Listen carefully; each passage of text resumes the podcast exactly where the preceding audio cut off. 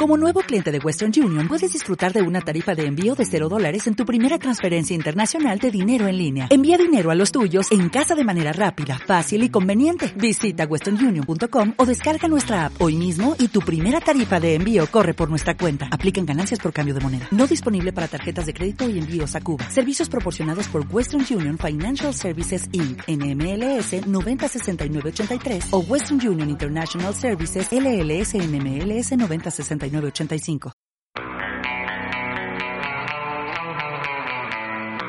Al oeste de los Midlands, con Agustín Palacio. Let's light it up, let's light it up until our hearts catch fire. Then show the world a burning light that never shines so bright. Horribles días una vez más por culpa de la locura. Bienvenidos a esta ventana española, la actualidad británica que viene pintada de negro desgraciadamente esta vez. En cualquier caso nosotros queremos ponerle positividad.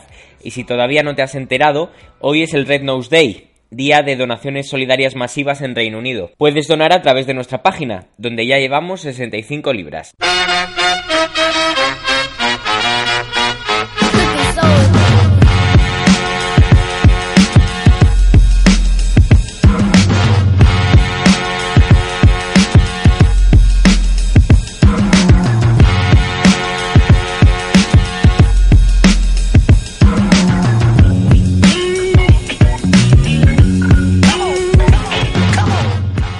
Lo sabéis también como yo, el final de esta semana nos vuelve a dejar con la incertidumbre, el miedo que también produce el atentado terrorista del miércoles en Reino Unido.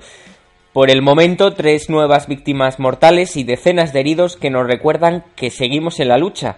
Un combate contra la locura, la violencia y el asesinato, que en este caso, y según la policía antiterrorista británica, está inspirado en el terrorismo islamista que ataca a todas aquellas personas que no son tan fieles como estos bestias. La bestia en este caso era de nacionalidad británica.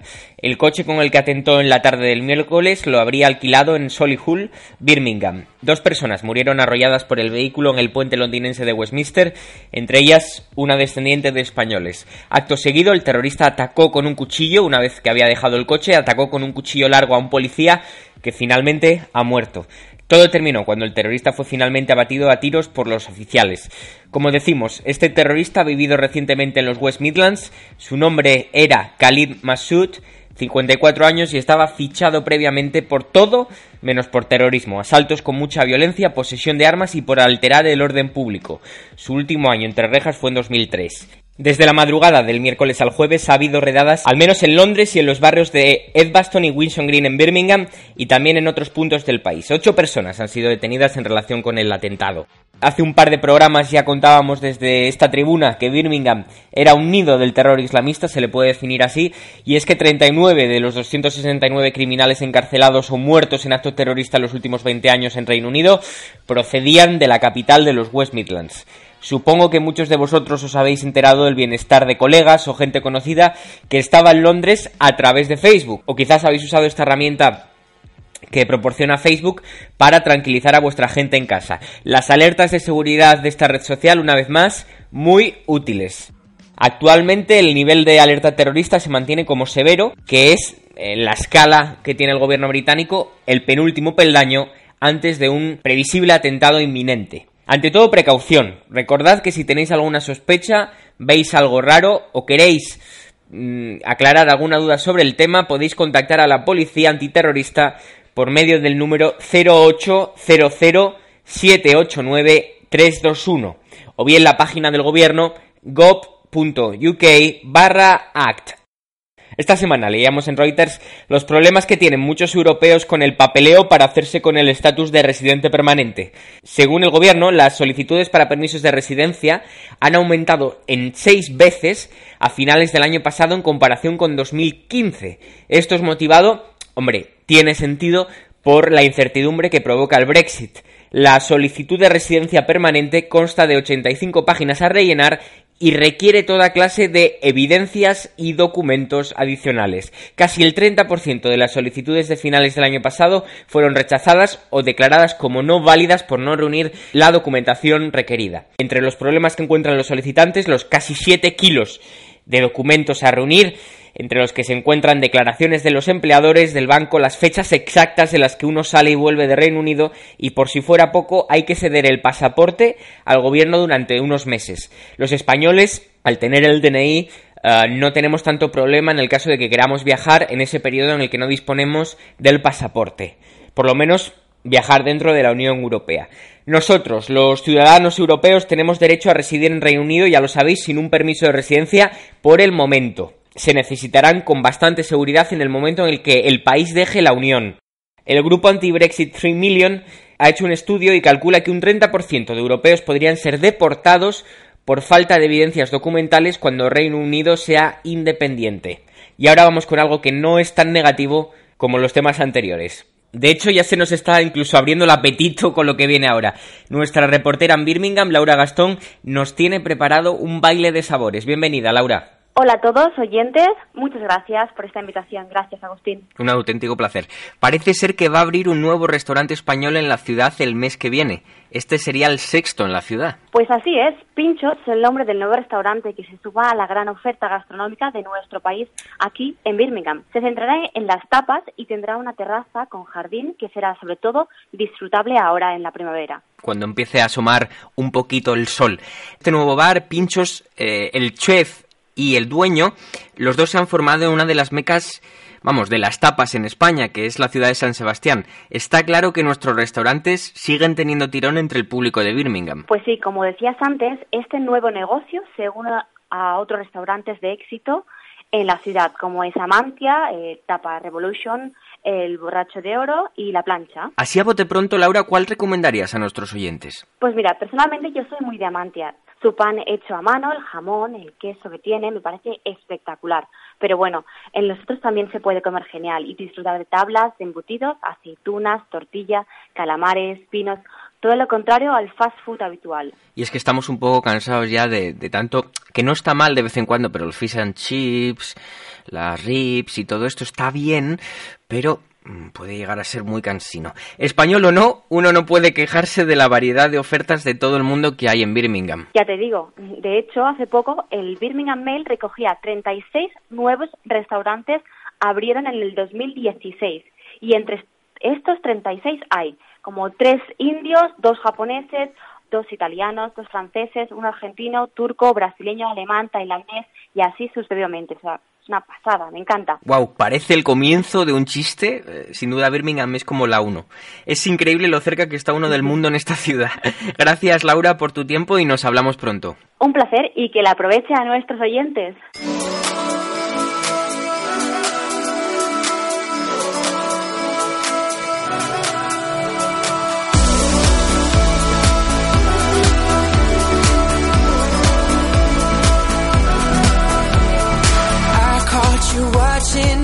Seguimos en este programa 5 de Al Oeste de los Midlands. Toca saber qué es lo más interesante para hacer en la región estos días. Bienvenida, Natalia. Hola, Agus. Empezamos fuerte esta semana con el concierto de un cantante muy famoso, Craig David. El artista actúa hoy en el Barclaycard Arena de Birmingham a partir de las 5 de la tarde, con entradas desde 31 a 43 libras. De lo más importante que vamos a tener por aquí, está claro, hasta Bruno Mars en abril. David ha alcanzado ya las 15 millones de copias vendidas en todo el mundo. Ha dominado literalmente las listas de éxitos en más de 20 países y en esta ocasión el artista presenta al público de Birmingham el disco Following My Intuition, lanzado el año pasado. Si es que es un viernes de grandes nombres en Birmingham, con James Arthur actuando en el O2 a las 6. Sí, pero la mala noticia es que ya no quedan entradas. Arthur vuelve con su segundo álbum, Back from the Edge, el cual refleja sus vivencias personales a ritmo de soul, rock y hip hop. Un sonido mucho más clásico es el que proporcionará la London concertante en Coventry mañana. La orquesta londinense dará su concierto de música clásica a las siete y media de la tarde en la Catedral de Coventry. Tocarán obras de los más grandes como Mozart, Bach, Vivaldi y uno de tus favoritos, Agus, Pachelbel y su canon. Como no me va a gustar uno de los temas de fondo de la película española Volver a empezar, primer Oscar del cine español. ¿A cuánto están las entradas? 19, 24 y 28 libras.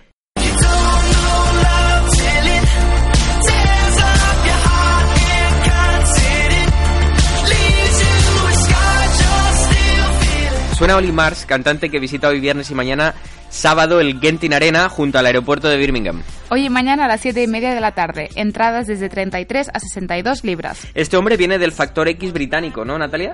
Sí, Oli Mars fue uno de los finalistas de la edición del 2009, creo. Un año más tarde publicaría su primer álbum, Please Don't Let Me Go, que fue número uno. Justo al lado del Genting Arena se encuentra el NEC, la Feria de Muestras de Birmingham, que este fin de cuenta con una exposición de muñecas y casas en miniatura. Los amantes de las maquetas y las miniaturas tienen una cita en el Spring Miniatura, mañana sábado y domingo. Habrá talleres, obras clásicas, artesanos. Los asistentes podrán encontrar todo lo que necesitan para crear su propia casa en miniatura. Uno de mis cantantes favoritos del siglo XX. Las canciones de Frank Sinatra sonarán en el Symphony Hall de Birmingham este domingo. Se trata del concierto homenaje Celebrate Sinatra. La London Concert Orchestra pone la música en un recital que contará con canciones como Come Fly With Me, My Funny Valentine and Fly Me to the Moon. El concierto tendrá lugar a las 3 de la tarde con tickets entre 16 y 42 libras.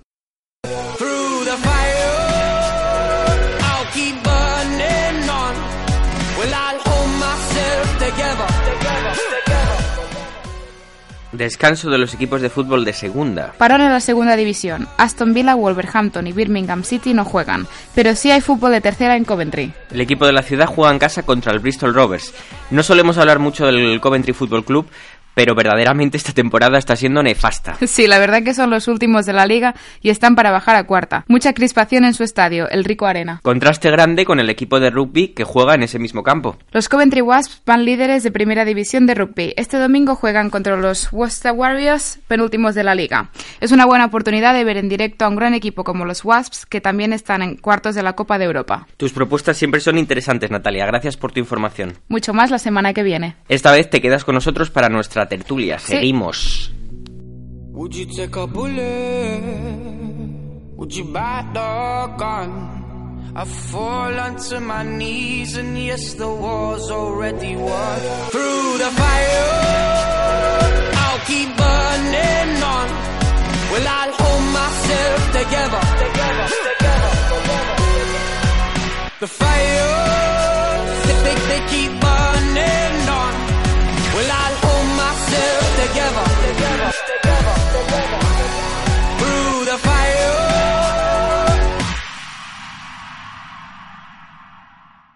Estás escuchando Al Oeste de los Midlands en Radio Britispana.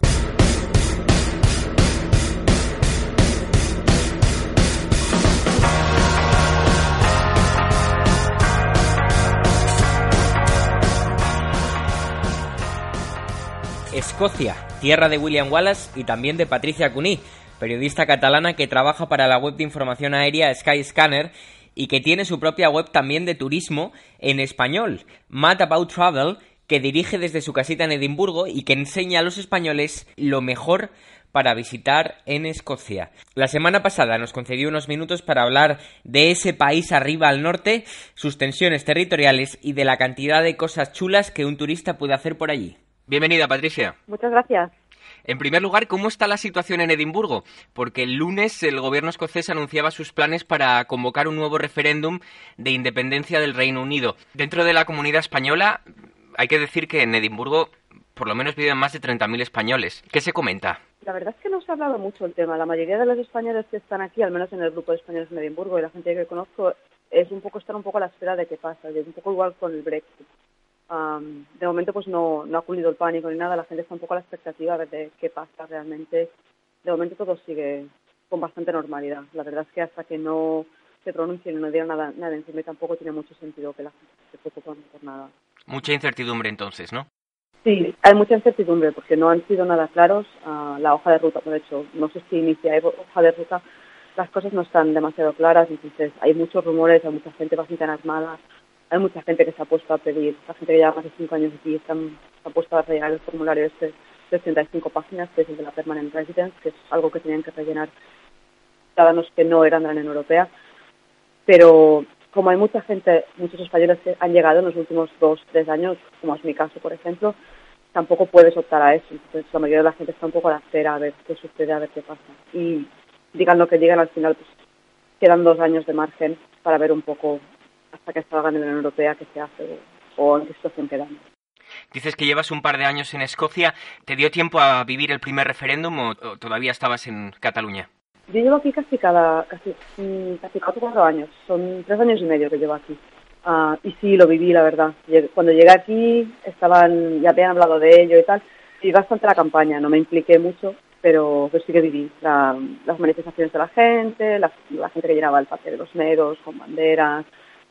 Seguí con bastante interés todo el tema del proceso de duración, el día de las elecciones, el recuento. Fue, fue bastante interesante, pero un poco cómo se cocían las cosas y ver un poco cómo respiraba la gente del país. Sí que se respiraba como mucha ilusión en ese momento y luego la cosa pues se desinfló bastante. Volviendo a la actualidad, salía esta semana el ministro español de Exteriores, eh, Alfonso Dastis, al quite un poco tras el anuncio del gobierno escocés, ¿no? De lunes. Dastis decía que una Escocia independiente estaría a la cola en las negociaciones para entrar en la, Unión Europea, que más o menos es el discurso oficial de todos los gobernantes, de todos los eh, gobiernos europeos, digamos, la, la coletilla habitual, ¿no? Quizá también la salida de Dastis estaba un poco motivada por las propias tensiones territoriales de hoy en día en España. No hay duda de que en muchos aspectos España y Reino Unido están muy conectados, ¿no? Incluso la política nacional.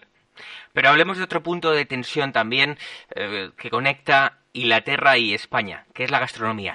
Le das mucho juego a la comida en tu blog de viajes y con razón, porque es muy importante, todos lo sabemos, a la hora de viajar. La gente se queja mucho de la comida por aquí, como tú sabrás. Desde tu experiencia por Escocia, ¿se puede decir que hay un buen turismo gastronómico en las Highlands? A verlo lo hay. Sí que es una de las quejas de la gente, que todo el mundo dice que en el Reino Unido o en Escocia se come fatal. No es cierto se puede comer muy muy bien, tienen productos de excelente calidad, el, salmón en Escocia es buenísimo, tienen un marisco envidiable. Buen marisco, pero ¿de qué nivel estamos hablando? Hablar de marisco teniendo Galicia allí, bueno, es un poco arriesgado, ¿no crees? Yo creo que estamos hablando de Cantábrico y Atlántico Level. Um, piensa que las, Escocia es un país que tiene un montón de costas, sobre todo las, las islas, viven, viven de la pesca, de hecho también a ellos les ha faltado cultura gastronómica a lo largo del tiempo. Entonces, sí que tienen un gran producto, pero no han sabido valorarlo hasta relativamente hace poco. Ahora sí que hay un montón de cocineros jóvenes que están reinvigorando todo lo que es la gastronomía local, han puesto en valor el producto local y si te vas a islas remotas en las Highlands te come un pescado y un marisco increíble. De hecho, hay, hay un pequeño restaurante en la isla de Mal, estuve el año pasado con mi hermana y me lo recomendaron unos amigos escoceses, tienen su propio barco de pesca y todo lo que te sirven en el restaurante es lo que han pescado ese día es fresco, ¿no? es fresquísimo, la, mejor langosta que me he comido en la vida. Vale, nos lo apuntamos. ¿El nombre del restaurante cómo se llama? Café Fish. Ok. Lo, lo apuntamos para nuestra agenda. Yo personalmente no conozco Escocia más allá de, de lo que pueda leer en la prensa, de, de, blogs como el tuyo y de películas como Braveheart. O sea que para mí toda ayuda es, es fundamental. Pero dime la verdad, porque por un lado me resaltas esta, esta nueva ola, esta new wave de, gastronomía escocesa, pero luego tenemos el haggis, esas entrañas envueltas en el estómago del animal, uno de los platos típicos en Escocia. La verdad, y solo la verdad, ¿lo has probado, Patricia? Lo he probado y me gusta un montón. Y a la gente que ha venido a verme se lo he hecho probar y creo que solo un par de personas me han dicho que no les gustaba.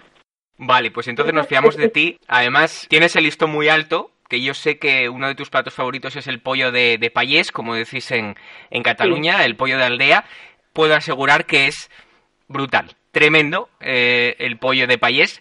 Así que sí, te, te damos credibilidad. nada supera al, pollo de payés o unos buenos calzots, pero el haggis está muy bueno si lo comes en un sitio donde esté bien. Y la cosa buena de la gastronomía de aquí, a ver, si quieres comer a horas muy tardías, complicado encontrar restaurantes con una buena oferta, pero si comes a horas británicas, sobre todo entre semana, uh, muchos restaurantes tienen menús donde puedes tener un plato o dos platos de comida escocesa muy buena por menos de 10 o 11 libras. Si te adaptas un poco a los horarios que hacen ellos, sobre todo entre semana, los, los menús estos que hacen antes de irte al teatro, si cenas antes de las 7 y media de la tarde, o si comes entre las 12 y la una y media, una cosa así, se suelen encontrar menús, sobre todo entre semanas. La verdad es que si miras bien, más en Edimburgo es, es relativamente sencillo encontrar. Pues ¿quién, ¿quién, iba a decirlo? Yo, yo he perdido la fe con los menús, pero los precios que dices son, son muy asequibles. Pero... Doy fe, de, que existen, ¿eh? O sea, yo los he probado y cuando salgo busco ese tipo de sitios en Edimburgo. Además de la gastronomía, ¿qué me dices? ¿Qué busca el español que va a Escocia? ¿Sol está claro que no? No, sol no. De vez en cuando sale, pero, la gente que viene aquí, los españoles que vienen aquí, no, no vienen buscando sol. Escocia es un destino bastante popular entre, entre escoceses y de hecho el, el año pasado, según una, nota de prensa de Britain, Escocia fue la región que más incremento presentó de turismo español, con un incremento del 46%. La mayoría de la gente que viene aquí buscan la Escocia de postal, buscan la Edimburgo medieval con sus edificios súper bonitos, el castillo, la Royal Mile, buscan los pubs donde hay música en directo, se busca el verde, se buscan las montañas de las Highlands, las, las zonas concretas de Brezo en verano. mucha gente pues quiere ir a las islas, sobre todo Sky, y mucha gente busca la Escocia de postal, lo típico, las vacas escocesas, el castillo de Ilian Donan, que está en una islita comunicado con la tierra con un, con un mini puente y todo lo que sea el aspecto, bueno, lo que son las películas realmente. Mm. Poco se habla, ¿no? Por lo menos a nivel popular de las islas escocesas. Estabas comentando Arran, Iona, Mull. ¿Qué se puede encontrar uno allí? Se encuentra un ritmo de vida mucho más relajado que en el resto de que las ciudades. Para mucha gente, la gente que viene un fin de semana, pues seguramente pues pasa a Edimburgo, que es una ciudad más o menos grande, tampoco es demasiado grande, es mucho más pequeña que Barcelona o Madrid, pero es una ciudad bastante cosmopolita, donde siempre hay gente, siempre hay turismo.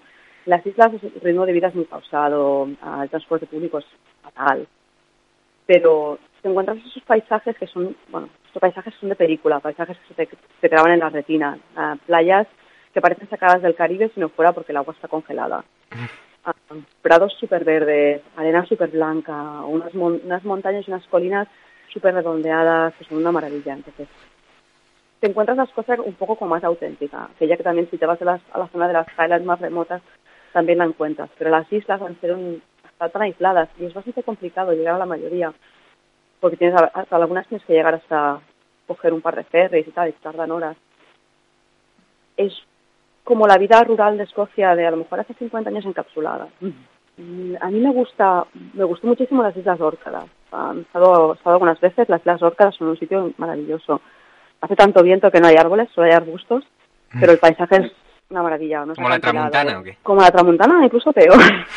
unos acantilados increíbles, unas playas estupendas y luego es un sitio que a pesar de lo remoto que es, porque desde Edimburgo, por ejemplo, tardas seis horas de coche más una hora de ferry, por ejemplo, hasta llegar a, a Orny, tienen una concentración de yacimientos prehistóricos espectacular. O sea, tienen un, tienen una tumba, una tumba, por ejemplo, que es de la época de las pirámides de Egipto. Increíble. Ah, tienen, un, tienen un poblado que está perfectamente conservado, se conservan todos los muebles de piedra de las casas, que tiene más de 6.000 años de antigüedad. Es, es, un sitio muy poco conocido porque es muy remoto, pero es una maravilla. A ojos de un extranjero, de un eh, español, ¿qué diferencia se encuentra en el día a día respecto a las diferencias entre Escocia e Inglaterra? Yo creo que por lo general la vida en Escocia es bastante más tranquila de lo que es en Inglaterra. Es, es un ritmo de vida mucho más relajado. por la mañana cuando voy al trabajo y, he estado en Londres. En Londres hay un caos, la gente la gente va en el metro, hay un montón de ruido, la gente va con prisas. En Edimburgo, incluso en hora punta de trabajar, la gente no ves que vayan con un montón de prisa para ir a trabajar. Es un ritmo mucho más pausado en general.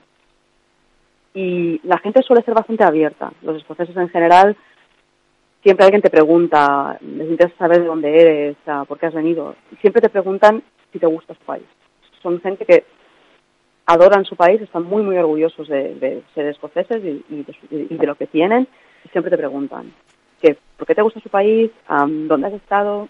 Y realmente les sorprende que haya gente de fuera que vaya, y sobre todo españoles, siempre te lo comentan, ¿no? Pues vosotros tenéis el sol, es como sí, pero aquí también tenéis un montón de cosas que tienen un montón de valor. Entre esas diferencias, podría estar el alojamiento yo te explico mi razonamiento. Hay dos puntos clave que todo español, extranjero, turista, dos conclusiones que saca uno cuando viene a Inglaterra para pasar una temporada corta. La moqueta está everywhere, hay moqueta en, la mayor parte de los hoteles y, y, es la cultura local. Y luego la segunda conclusión sería que las estrellas, la medida de la calidad de los hoteles muchas veces no se corresponde con la realidad. ¿Qué opinas de los niveles de excelencia cuando uno se aloja en Escocia? ¿Pasa lo mismo que en Inglaterra? ¿Crees que el nivel sube? Eh, ¿Crees que luego TripAdvisor puede ser una herramienta mucho más fidedigna, por así decirlo? Mm, yo no creo que el nivel suba. Ah, de hecho, ya te digo, todas partes, aquí hay en todas partes moqueta y hay un montón de hoteles que a lo mejor estaban bien en los, años 70, pero no los han reformado en 40 o 50 años. ahora recuerdo un hotel donde estuve cuando vinieron mis padres a verme la primera vez, en cerca de Fort William, que ya moqueta no la habían cambiado en hacía 40 años. Había un cuerpo, un ser humano en, dentro de, la moqueta, como suele pasar. Hay bultos, ¿no? Es que casi no se veía la moqueta. Estaba, estaba, ah. tan, estaba tan usada que casi no sabías ni de qué color era. Así que la, la verdad es que en los últimos años el tema de los bed and breakfast, hay mucha gente joven que se ha puesto a abrir bed and breakfast y que está bastante bien y hay que mirar. Pero si vas a, vas a acabar en algunos en algún hotel vetusto horrible, a ver los hilos y, y hay bastantes alojamientos en los que yo no puedo creerme que algunos hoteles tengan tres estrellas o cuatro. ¿Tú, qué recomiendas entonces? ¿Cuál es tu consejo? ¿Bed and breakfast? A mí me gusta más el bed and breakfast. Vale. Suelen ser un poco más baratos y el trato, el trato que tienen es más personal. Y luego siempre mirar las fotos por internet y, intentar conseguir las, las opiniones de, otros viajeros que hayan estado en el sitio que te puedan recomendar. Porque que hay bed and breakfast que están muy, muy bien. Y lo que está muy de moda ahora, al menos, no sé si en Inglaterra hay muchos o no, pero en Escocia están, se puesto muy de moda los wigwams, que son como estas cabañitas triangulares que están en medio de la nada y hay por todas partes, por las Highlands. Y a veces duermes en una cabañita de madera con calefacción y ducha dentro y una mini cocina con unas vistas incomparables. Vale, no es un hotel, pero es un alojamiento que está, es, es muy curioso y sale bastante bien de precio.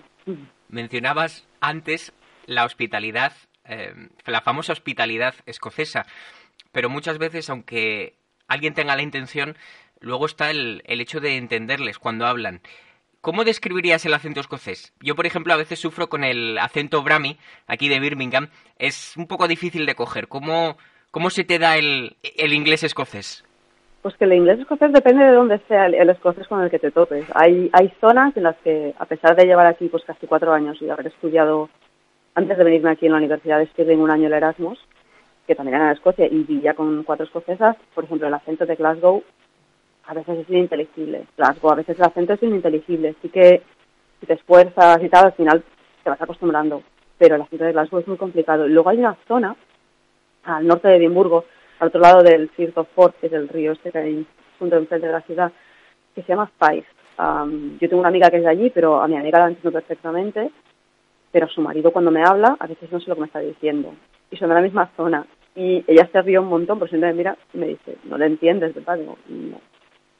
Pues depende mucho de dónde sean. Um, sí que cuando están en las Highlands no, el acento no es demasiado complicado.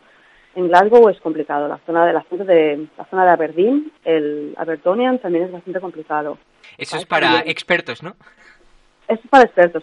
Pero en Edimburgo el acento escocés es como bastante más suave, a no ser que te encuentres a alguien que, ha llegado de otra parte de, de Escocia, pero está bastante más suavizado.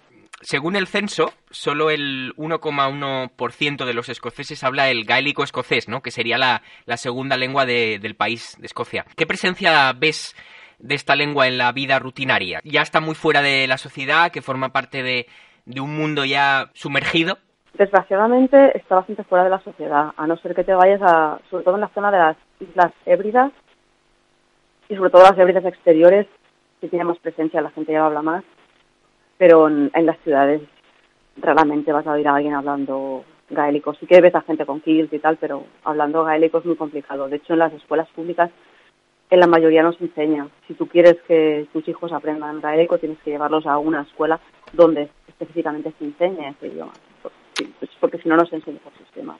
Hay un montón de grupos de música escocesa que cantan en gaélico y la BBC tiene, tiene varios canales, tanto de radio como de televisión. Sí, yo he visto varios partidos en, en de fútbol y, la verdad es que es interesante. ¿eh?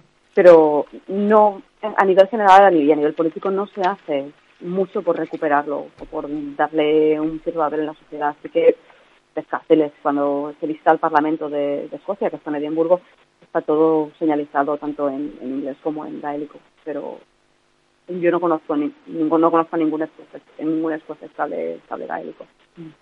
Me ha dicho un pajarín que te gusta el Ministerio del Tiempo y la serie Citas de TV3. ¿Cuál de las británicas? ¿Qué serie británica aconsejarías a alguien que estuviese aprendiendo inglés? Y bueno, ya, si puede ser con acento escocés, ya lo partes. Bueno, Outlander, por supuesto. Soy muy, muy fan de Outlander. Sé que es una serie americana, pero está rodada íntegramente de momento hasta esta temporada en Escocia y es muy buena para hacerte al acento escocés. De hecho, de vez en cuando en la serie hablan en gaélico y lo, a veces se subtitulan, a veces no, entonces tiene como bastante gracia. Y luego la protagonista es inglesa, entonces ves perfectamente el contraste entre el inglés de ella, que es de la zona de Oxfordshire, y el inglés de, de ellos, que son todos escoceses. Es una buena serie para, para enterarte un poco de, de cómo se pronuncian las cosas por aquí arriba. Seguro que es mucho mejor que ver a Mel Gibson intentándolo, ¿no? Ese, poner ese acento. Sí, es mucho mejor. Además, Mel Gibson se fue a rodar a Irlanda, o sea que... Película, por cierto, que me encanta, ¿eh? Braveheart, y, y que creo que también ha hecho mucho por hacer conocer la cultura de, de Escocia y, y, su, y su identidad también. A mí me gusta, a mí me gusta mucho, ¿eh? Braveheart, dejando de lado que hay algún error histórico, pero es una película que está muy bien, la banda sonora es maravillosa y sí que puso a Escocia en el mapa para un montón de gente. En una entrevista decías que te ríes mucho con el humor británico. Teniendo en cuenta tu experiencia en el día a día, ¿cómo lo defines? Es un humor bastante seco, mira, me recuerda bastante un poco al humor catalán, ¿no? Al, el humor este que tienen los Monty Python, el humor este clásico um, británico de la vieja escuela de los años 70, los años 70, todo lo que es a, a Rowan Atkinson antes de ser Mr. Bean tenía una serie que se llamaba um, Blackadder, a La Víbora Negra, Um, luego una serie que se llama Las Yogas, que es un, es un humor como bastante bastante seco. O sea, a mí me parece muy, a mí me parece muy muy ocurrente y me recuerda bastante a algunas series que se hacían en la televisión catalana también en los, en los 90 y tal, que es un humor así, un poco buena fuente. Bueno, pues aquí lo dejamos. Desde Edimburgo, Patricia Cuní, periodista y bloguera natal de Montmeló. Muchísimas Sí, gracias por haber estado con nosotros, gracias. Patricia. Cuídate mucho, Muchas ¿vale? gracias a ti. Un saludo, hasta luego.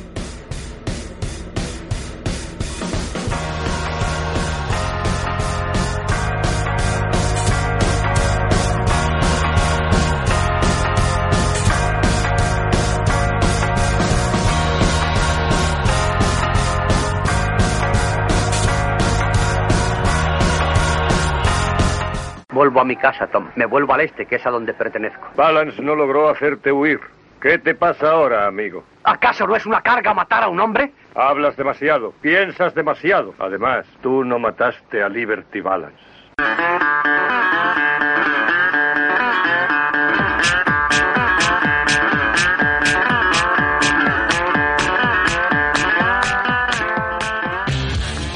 Si las últimas semanas los temas de tertulia fueron qué comer y cómo tener un techo en Reino Unido, esta vez damos un paso más en cuanto a necesidades vitales se refiere. Hablamos de la vida social, qué importante es, independientemente del lugar de donde estés, es bueno estar bien acompañado. Para debatir sobre ello, en este caso tenemos un póker de mujeres. En primer lugar, nuestra compañera Natalia, que nos acompaña en esta tertulia. Hola Natalia. Hola, ¿qué tal? Tenemos a la directora de contenidos de Radio Brit Hispana, emisora a la que pertenece nuestro programa, Elena Prieto. ¿Cómo Hola. estás? Raquel Aragonesa y actualmente trabajando en hostelería. Bienvenida. Hola, muchas gracias. Repostera y de Toledo. Nuria, ¿cómo estás? Hola, ¿qué tal?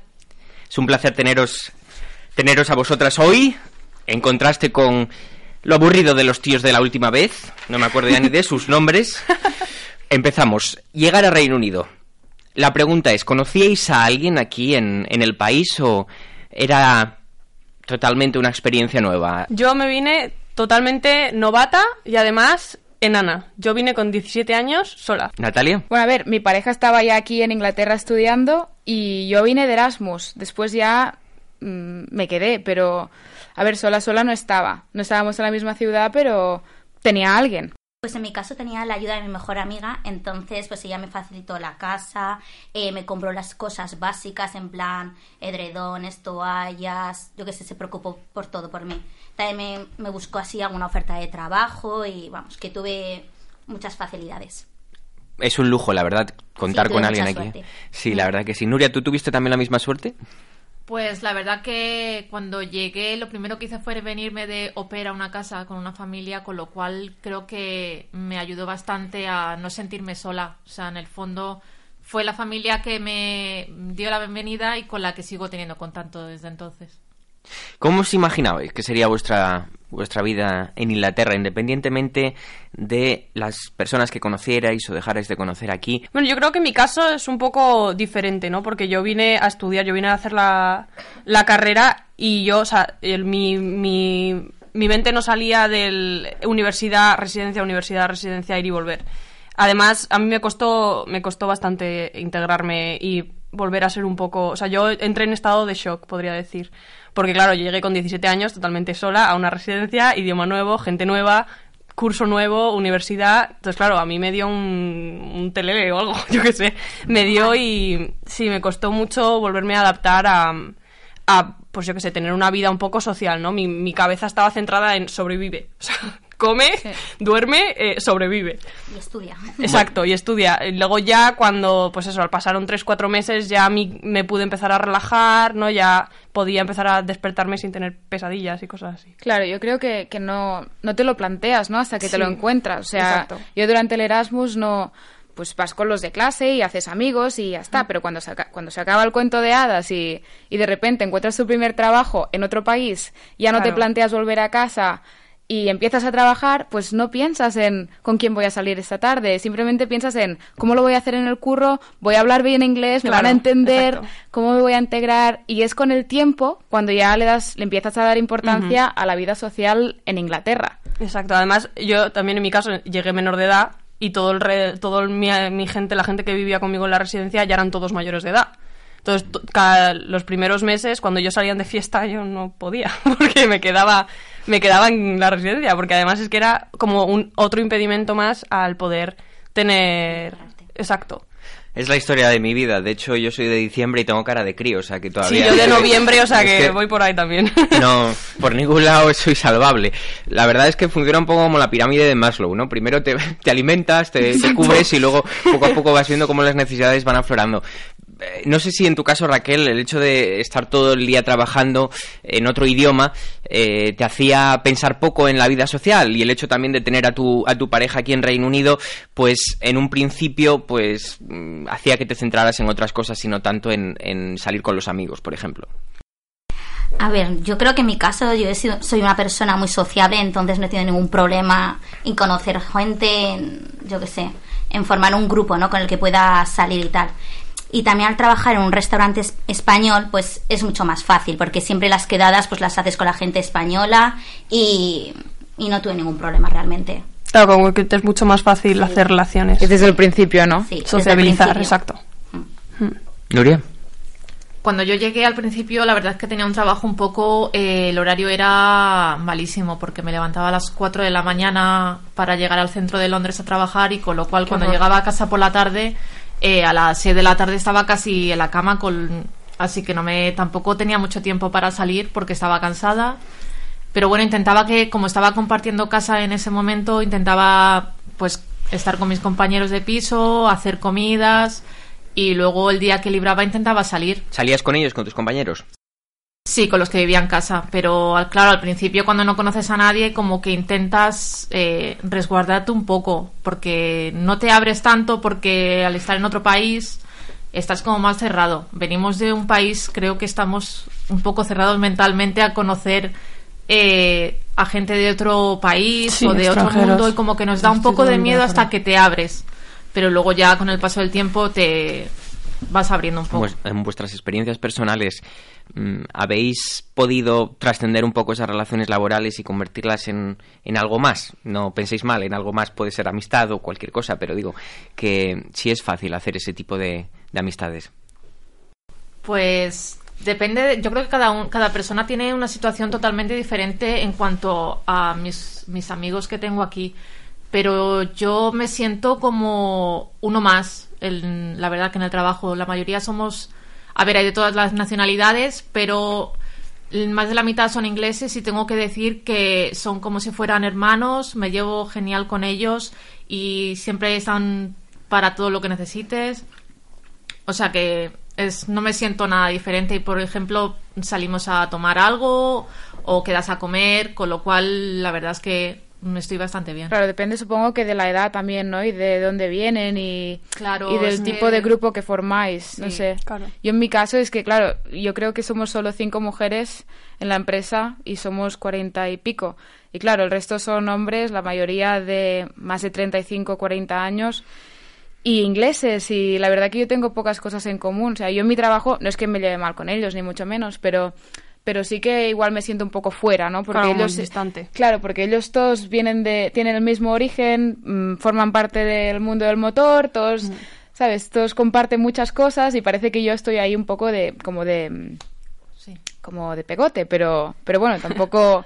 Nada, yo creo que simplemente la situación y las ganas que pone uno también en relacionarse eso- con todo el mundo. Claro, eso ya depende de cada Eso uno. afecta, por y, la, ejemplo- y la edad sobre todo. Porque Claro, la edad también. Estando, por ejemplo, en una cocina la gente tiene 20 años o Claro. 25, pero claro, donde trabajas tú, pues la mayoría son gente casada y que ya tienen otra mentalidad. Sí. Yo, por ejemplo, en mi caso, en, al estar en la universidad, eh, y además en esta universidad que hay bastantes estudiantes internacionales, sí que es cierto que se nota mucho la diferencia entre con quién te relacionas dependiendo de si eres internacional o si eres inglés. O sea, en mi caso, eh, mis amigas más cercanas eh, son una polaca, una lituana, bueno, dos lituanas, como que son todas internacionales y, y luego como que los ingleses no te cierran, sí que tengo amigas inglesas y sí que me llevo bien con ellos y no te cierran la puerta como a no te relaciones conmigo que es internacional. Sí, pero que sí más que sí, exacto, porque puedes pues eso, es como que te Que te- están en tu misma situación. Hmm, exacto, exacto, y sobre todo al principio. Sobre todo al principio, que yo- la chica eh, polaca que yo la conocí el primer día y estábamos las dos en plan de no me suelto porque como me suelte me, me pierdo y de aquí no salgo. O sea, era un poco en plan salvavidas. Buah, es que además de añadirle los, bueno, los problemas de cuando uno viene a un país extranjero, tienes que añadirle la lengua, que, bueno, al final mucha gente dice que cuando uno no habla su lengua realmente no es la misma persona.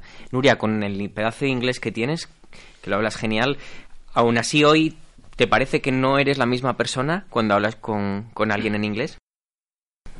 Mm, a ver, evidentemente con los años aquí vas cambiando y te vas adaptando más a la cultura en la que vives y el idioma. Pero no sé, yo es que ya no noto ninguna diferencia. Me siento ya casi medio inglesa porque hablo todo el día en inglés, no hablo en español nunca, con lo cual yo creo que ya mi cerebro va completamente al revés. Entonces, no sé, estoy totalmente acostumbrada. Sí, porque muchas veces igual habla conmigo y tal y le sale hablarme en inglés en vez de en español Sí, y así, se ¿cómo se dice en español? Digo, no te creo, por favor. Bueno, yo creo que al principio igual si alguien que venga a Inglaterra con, con un nivel de inglés medio, o sea, una persona que venga que se piensa que tiene un nivel medio de inglés llega aquí y se da cuenta que no, y se da cuenta que no, que tiene un nivel muy, muy, muy básico. y- Inglés y, nivel y medio, la bastante historia de limitado. Y, y bastante, y bastante limitado, claro, llegas aquí y igual sí que no puedes ser tú mismo, ¿no? Porque no te sale, no te expresas igual, no te puedes expresar igual, no sabes la, la mayoría de palabras o no sabes la forma en que se dice en el lugar donde vives de Inglaterra, porque no es lo A mismo vivir en totalmente. no es lo mismo vivir en Bristol que vivir en Londres que vivir en Birmingham. Es Jolín, que- pero es que si vienes a Birmingham, si entiendes a los, a los de Birmingham, Entiendes ya estás todo, todo, ya está todo bien. Claro, entonces yo creo que cuando yo creo que cuando no dominas aún el jargon que dicen aquí de, de tu de tu zona y Hmm. cuando aún no estás acostumbrado a lo que se dice y cómo se dice, pues sí que te cuesta más ser tú mismo, porque las bromas no van a ser lo- las Exacto. mismas en, No las van a en- entender, en o tú, bueno, castellano que en inglés. sí. Claro, cada uno tiene su, forma de contarlo y cuando tú te frustras porque crees que igual no te están entendiendo, entonces lo dices de otra manera, pero entonces ya no eres tú porque no le pones tu, Tu toque. toque, ¿no? Y tu toque personal y igual sí que puedes pensar que no puedes ser tú mismo en otra lengua hasta que no eres Yo sí que creo que, por ejemplo, en mi caso, no puedo expresarme tal y como soy. O sea, yo igual quiero decir algo y lo digo de una manera muy básica, porque claro, mi, ingle- mi nivel de inglés es más básico. Entonces, yo sí que pienso que no soy tal y como me expreso en inglés.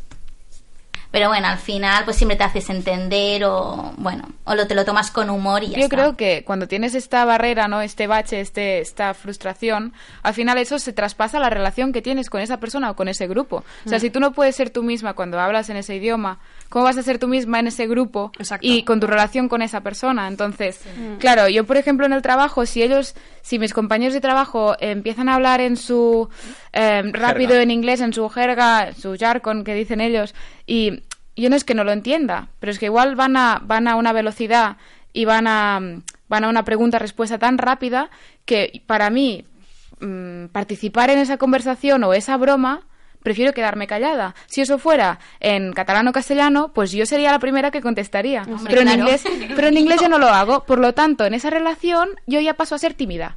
Exacto. A mí es Que- lo que me pasaba justo el primer año. Mi primer año. Claro, e- es así, ¿no? A, a ver, con el tiempo pues te vas ma- te vas relajando y, y, y te vas adecuando, bueno, y ellos también, ¿no? Ellos Sí, también... o sea, que te van conociendo poco a poco. Claro, ellos también te van conociendo y igual te incluyen un poco más. No digo que todo el mundo sea igual. Pero bueno, que, que cuesta y que al final tu bache en, en el idioma, yo creo que se traspasa la relación que tienes con las otras Totalmente personas. de acuerdo, sí, sí. Eso explicaría el hecho de que los españoles nos juntamos con españoles.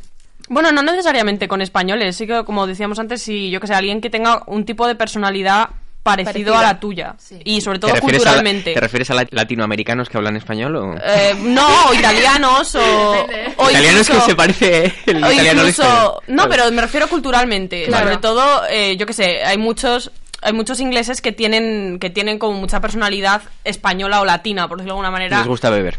Claro, que les gusta beber, que les gusta la fiesta, salir, tal, no sé qué, que eso es como el estereotipo latino, español o italiano, ¿sabes? Julio Iglesias. Y, exacto. Y depende un poco con la gente con la que te relaciones. Es cierto que si vas al típico inglés seriote, eh, puntual, el tea time a las 5 en punto y no te, no te pierdas, no te pases un minuto, pues es que no te vas a poder. Claro, como todo depende de, yo creo que todo depende de los de los valores que tenga la persona que tienes delante. Exacto. Es decir, si ella prefiere, si ella es una persona inglesa y aprecia el tiempo libre contigo tomando una birra, si hace sol en la terraza, pues genial. Igual puede ser una española que prefiere solo juntarse con gente inglesa para practicar el inglés y no tenga ningún interés en salir contigo. Entonces, bueno, pues me voy con la inglesa a tomar algo. Depende. un Entonces, poco. claro, depende de los valores que tengas, pero bueno, la verdad que sí que es más fácil encontrar Hmm. gente que, que venga de tu mismo contexto, con los mismos valores, que, que esté en la misma situación que tú. Claro, tienes más cosas en común.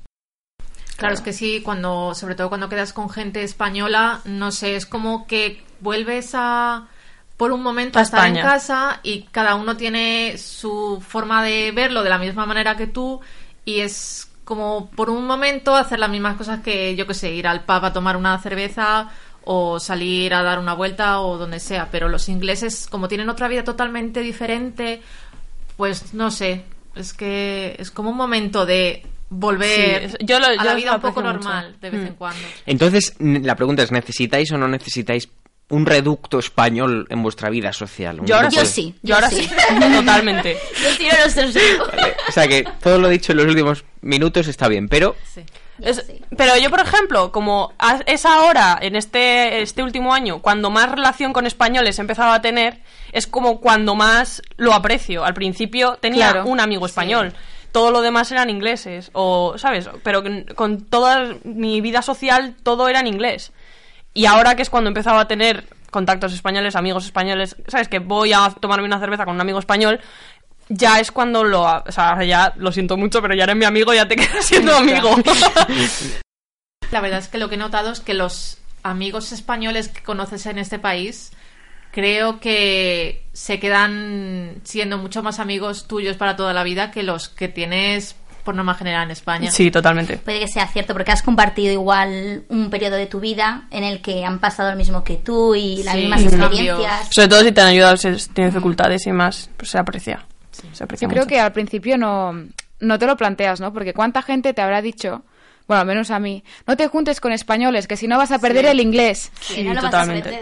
Tienes que juntarte con ingleses para mejorar el inglés. Hombre, algo de cierto es, ¿eh? Sí, sí, sí, claro, pero cuando tú y cuando yo llegué aquí pensaba, bueno, mira, yo a trabajar, voy a practicar el inglés, si hago amigos mejor, intentaré evitar los españoles porque todo el mundo dice que se juntan muy rápidamente y, y así, pues mira, me voy a centrar en el inglés. Pero hasta que tienes una conexión con alguien que justamente pues es española y dices, ostras, qué cómoda me siento, ¿no? en esa claro. situación. Y conoces a esa persona y te introducen en un grupo y es con el grupo que te sientes mejor. Y claro, entonces valoras lo que hasta ahora no te lo habías planteado porque Claro. no lo necesitabas, porque tú en tu casa ya tienes tu grupo de amigos. Entonces cuando, te, cuando te vienes a Inglaterra dices, yo amigos ya tengo, están lejos, pero los tengo. Pero claro, llegas aquí... WhatsApp sigue existiendo. Claro, cuando llegas aquí y dices no, pero sí, entonces conoces a un grupo, te sientes bien en el grupo y, y no quieres que se, vai- que se vaya ese grupo, ¿no? Y es como, Sí, bueno, exacto. pues poco a poco menos tengo la necesidad de tener un grupo inglés para practicar el inglés todo el día, para eso ya tengo el trabajo, y tengo un grupo donde de verdad puedo ser yo y estar relajada, porque el inglés de las 5 o 6 de la tarde no es el mismo que el de las 9 de la mañana. Eso doy fe, Eh, doy no. fe total y absoluta. De, a mí me ha pasado de estar en clase y hablarle en español al profesor. la gente en clase Y que... decirte, profesor, sí, sí, sí. Sí, sí, o sea, no, pero totalmente. Además era un día de estos súper intensos que estás a las 9 de la mañana, acabas las clases a las 6 de la tarde y ya el profesor me pregunta algo y yo en plan de... Pues no sé qué me has dicho, pero vale, yo te lo contesto en español. Y se me quedó pues eso toda la clase en plan... ¿Qué ha pasado? sí, sí. En mi trabajo ya todos dicen vale. Pero claro, como yo me verdad, paso ya, sí, vale, sí. sí, sí, pues ya, ellos también lo dicen. Cuando habléis con los ingleses, ¿qué os dicen de España? Ay, qué bien, sol, calor. Sí. Ay, no sé cuánto, qué bien vives. Fiesta, la siesta, paella, sangría. Toros. Toros, todo. Flamenco. Sí. Sí. Sí, Pero luego les dices, les hablas de gastronomía española, yo que sé, un gazpacho, una tortilla de patata, no tienen ni idea de lo que es. Por lo menos mis, mis amigos. Ya, lo que me costó explicarles lo que era un gazpacho. Los míos no paran de preguntarme, incluso clientes, si es verdad que comemos bebiendo vino. ¿Les Le- sorprende? le- o sea, les sorprende muy, o sea, por eso dicen que estamos borrachos todo el día, porque me preguntan en plan, ¿de verdad coméis bebiendo, o sea, acompañáis la, la comida bebiendo una copa de vino? Bueno, A ellos beberán cerveza, tapas. ¿no? ¿Tú te No para comer, tapas todos los solo días? para cenar. Ah, bueno, claro. ¿El qué? A Claro. mí me dicen, por ejemplo, bueno, claro, yo es que al trabajar en un restaurante español, pues claro, eh, la gente le encanta España, la, la cultura, la gente y toda la comida. Entonces ellos sí que me han llegado a preguntar en plan, ¿pero comes todos los días tapas? Y yo, a ver, no, como también mis verduras, mi pasta, eh, Bueno, los churros. Se les va la olla con los churros. Sí, sí, sí, sí. me Son los tópicos que hay en cada país y que ellos lo tienen, pues que en España son la paella, los toros, el flamenco, la sangría y eso. Bueno, es que si lo pensáis un segundo, ¿qué es lo que pensamos nosotros de los ingleses cuando... Claro, pues más tópicos, más tópicos. Tópicos y tópicos y tópicos. Estereotipos, La claro. realidad se simplifica porque no hay forma de abarcarla tampoco. Claro. También es curioso lo de mm, cuando te preguntan de dónde eres. Elena, en tu caso, bueno, dices Madrid y, y Claro, es no, en más, mi- en más- mi más caso- o menos fidedigno, es real. Sí, pero Eh, no, a mí me viene y me dicen Real Madrid y yo sí, claro. A mí me van al fútbol. A mí me lo han dicho hasta con el Zaragoza, que fíjate tú que es de segunda división y que yo pensaba que no lo conocían.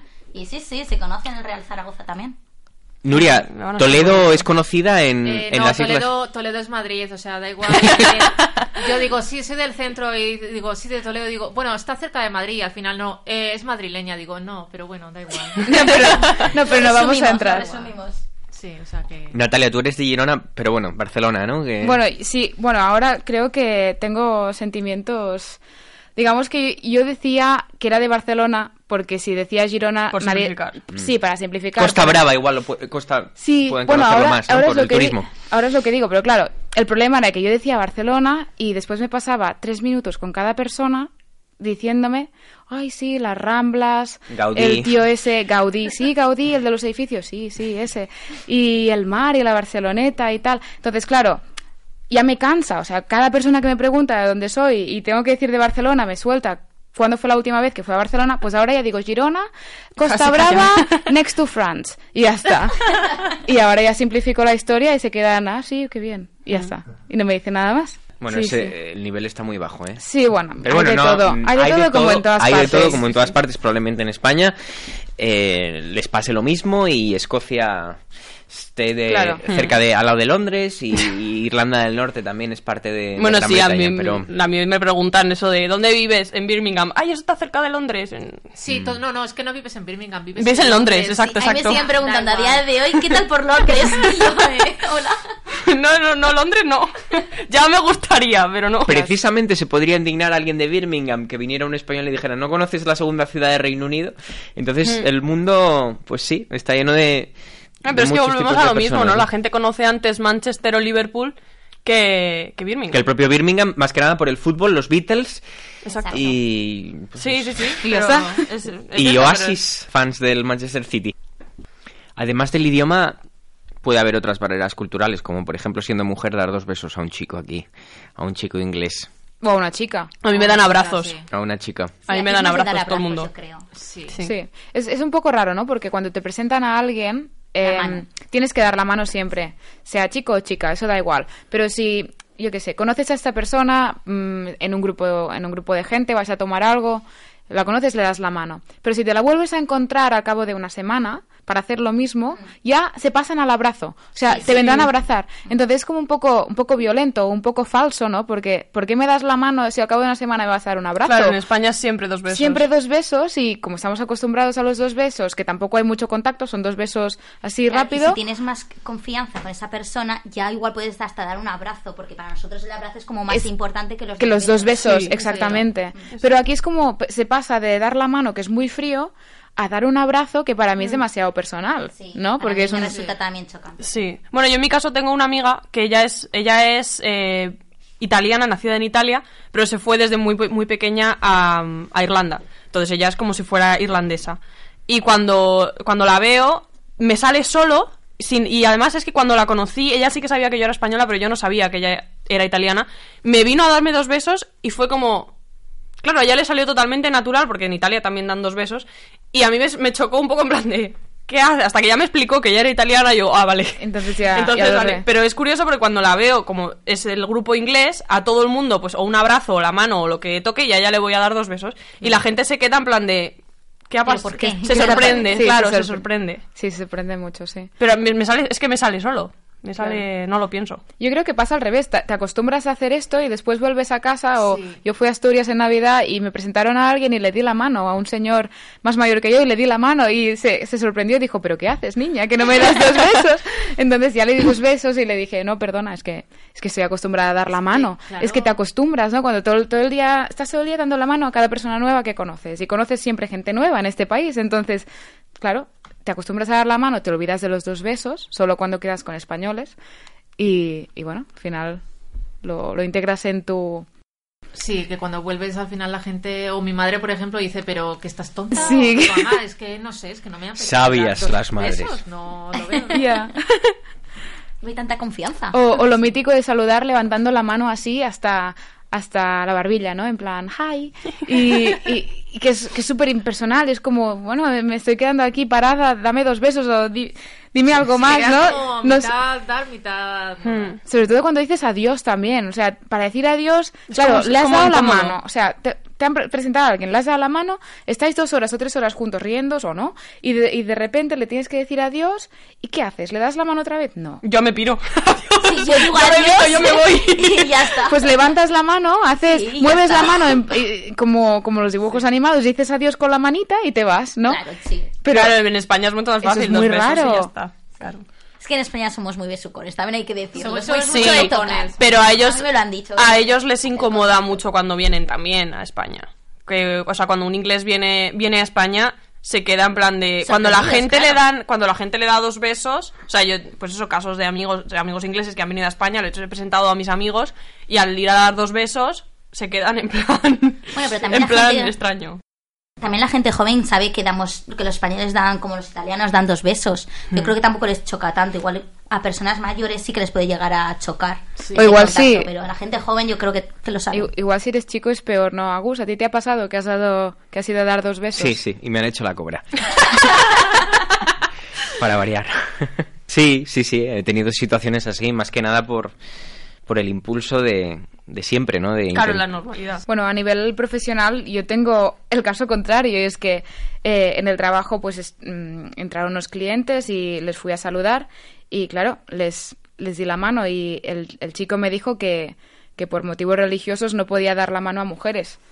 Entonces, y- yo ahí sí que me quedé, me quedé paralizada porque, claro, pensé, Ay, a ver, que así que no- se te no- acaban las opciones. Claro, si no, no, doy do- claro, no puedo dar dos besos, no puedo dar la mano, pues te saludo en plan levantando la manita hasta, hasta la barbilla, ¿no? Como lo que decíamos hasta ahora.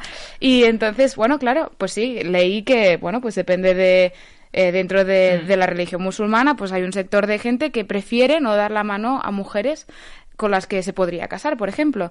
Y pues nada, se respeta y, y ya está. Pero mira, hasta en el trabajo, en el sector profesional, puedes encontrar una barrera con otra cultura que no sea la inglesa. Sí, porque Mm. la religión es la religión. O sea, ya Claro. sea en el trabajo, en la vida personal o donde Sí. sea. Aquí en Birmingham, que es una ciudad súper multicultural, pues está bien tener una mínima noción de... Sí, de lo que te puedes encontrar y, y se respeta y, y ya está, y no, Sí. y no pasa nada, ¿no? ¿Os veis, imaginaros, vosotras dentro de 20 años en este país tomando unas cervezas después del trabajo con ingleses? ¿Es eso No. vuestra No. visión de futuro? ¿No? No. Y Nuria Yo creo que sí. Cuanto más. Nuria, tú cuanto tienes- más estoy aquí, más me veo aquí. No sé por qué no. No sé. Haci- haciendo tu vida plena. Ella ir a España a jubilarse, como hacen los ingleses. Sí, yo creo que será la única opción. No sé, yo creo que cuanto más tiempo llevo trabajando aquí, mm, más me cuesta eh, pensar en volver. Y me volvería mañana, pero tengo una vida normal aquí que me gustaría tener en España, pero como la vida que me gusta y quiero es la que tengo ahora, pues eh, no pienso. En No, y en realidad No sé. tampoco, tampoco quiero decirte, los- con compañías low cost y demás, si te apetece estarte un fin de semana en España, Claro, es que aquí estás a la nada. opción de coger vacaciones cada dos por tres. Tienes vacaciones cuando quieras, entonces Claro. Puedes ir a España. en No es como si momento, estuvieras, estás por España, ejemplo, en Australia que- o... O bueno, más lejos todavía sería peor. Claro, Pero por no. eso. sí, que estás a un tiro de piedra. Sí, que la Mm. gente también te puede venir a visitar, yo qué sé. Claro, por eso, que no es tan... No es Pero tan vamos que sí, que me siento más inglesa que española ya casi. Mi madre se asusta cada vez que lo digo. Lo siento, madre. Que le- me escuchará así. Un beso para Esperanza. Un beso muy grande, un beso porque somos españoles y nos gusta besar. Muy grande para Esperanza. Oye, y para todas las madres. Y para todas las Mamá, madres. Que va a ser el día de la madre. Decía mamá que, En mayo, ¿no? que aquí es en, In- en Inglaterra es este domingo, así que feliz Por día eso, a todas las madres. Este domingo es el, el Día de la Madre Claro. en Inglaterra. Se acaba de ser el Día del Padre. Sí, sí, pues ahora el de la madre. Compren, compren. Un beso para todas. Pues lo dejamos aquí. Muchas gracias a las cuatro. Ha sido un refresco después de dos tertulias Varoniles. Va- varoniles. Tocaba, Agustín, ya tocaba. Un refresco ya, ya, ya, ya sé que tocaba, lo siento, Toca un toque femenino. pero ya lo hemos puesto. Muchas gracias y nos A vemos ti. pronto. Adiós. Adiós. Bye. Bye. Con la manita.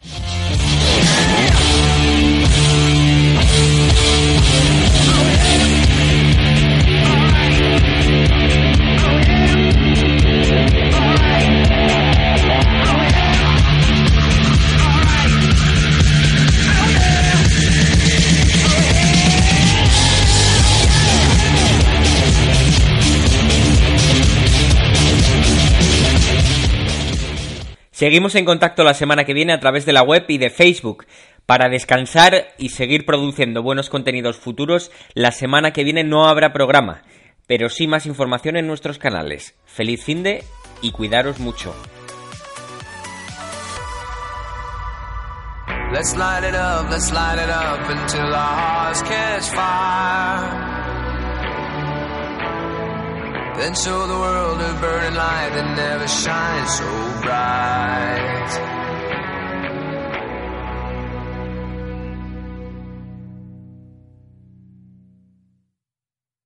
Al oeste de los Midlands, con Agustín Palacio.